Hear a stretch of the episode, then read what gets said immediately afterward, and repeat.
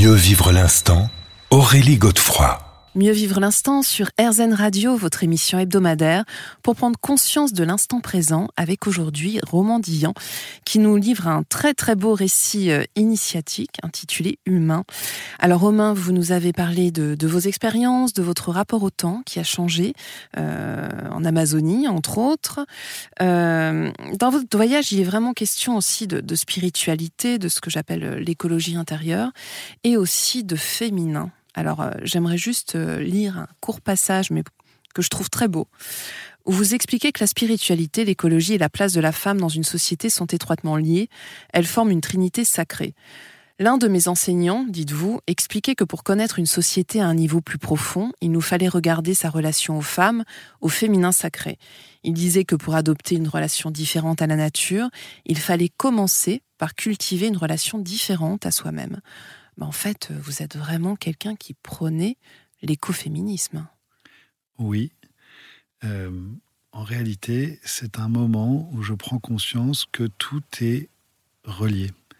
Qu'en fait, euh, bon, bah, nous, évidemment, les hommes et les femmes, mais aussi la nature, et je mets vraiment la nature au centre, en fait, on forme un tout, mais on peut du coup euh, aussi ajouter le monde animal, le monde végétal. Voilà, je, comprends cette espèce de d'interconnexion, d'interdépendance euh, des éléments. Et, notamment, là, en l'occurrence, je fais le lien, euh, et cet enseignant m'y aide, euh, et je trouve que c'est très intéressant, ce lien entre la nature, qu'on appelle la terre-mère dans beaucoup de, mhm. de, populations, de peuples, et donc le féminin sacré. Et je comprends que voilà, la, la Terre est une entité féminine finalement, qui d'ailleurs... Finalement Exactement. Je taquine. Oui, mais, en tout cas, c'est ma prise de conscience et que la Terre, euh, comme euh, la femme, euh, donne vie.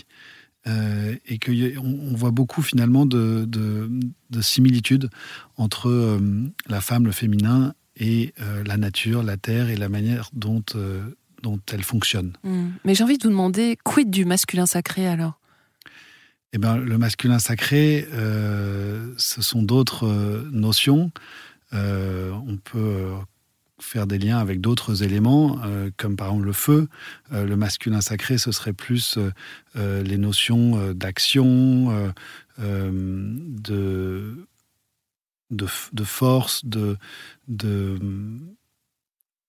d'action notamment. Et donc, Mais les deux ne sont pas incompatibles. Et les deux ne sont pas incompatibles. Et donc, ce qui est intéressant, et c'est aussi ce que je découvre à travers ces enseignements, c'est qu'en fait, on est tous, hommes ou femmes, à l'intérieur de nous, hommes et femmes en mm. réalité. C'est aussi ça d'ailleurs l'hybridité. C'est qu'en réalité, évidemment, on est défini par un sexe, on est homme ou femme, mais on a tous en nous une énergie féminine, une énergie masculine. Et en réalité, il nous faut les deux pour se sentir équilibré, pour se sentir euh, en harmonie, pour être heureux. On voit bien que, euh, et d'ailleurs les enseignements me, le montrent, que en fait, un homme, par exemple, euh, s'il est trop dans ces notions masculines de force, d'action, par exemple, et qui eh ben, il, peut, il peut tomber dans l'agressivité. Et donc mm. ça, ce serait par exemple un mauvais usage de la force. Mm.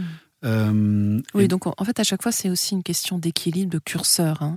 Mais d'ailleurs, ce qui est intéressant, alors là, on va partir en Inde, mais quand vous arrivez dans, dans cet ashram, euh, vous découvrez aussi la vulnérabilité.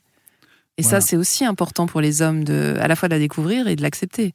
Bah oui, euh, et surtout quand on est un homme qui a beaucoup été dans la performance, la compétition, la comparaison, la vulnérabilité, c'est vraiment c'est non pas une qualité, c'est presque à l'époque pour moi un défaut. C'est quelque chose que j'associe à faiblesse, à, voilà, il n'y a, rien d'intéressant là-dedans. Et en fait, je commence à comprendre l'intérêt de la vulnérabilité et je comprends le potentiel de la vulnérabilité, que c'est surtout cet cette, euh, espace d'acceptation euh, de soi, de, de, qui on est, et que finalement, il n'y a rien de plus naturel, il n'y a rien de plus normal qu'être vulnérable.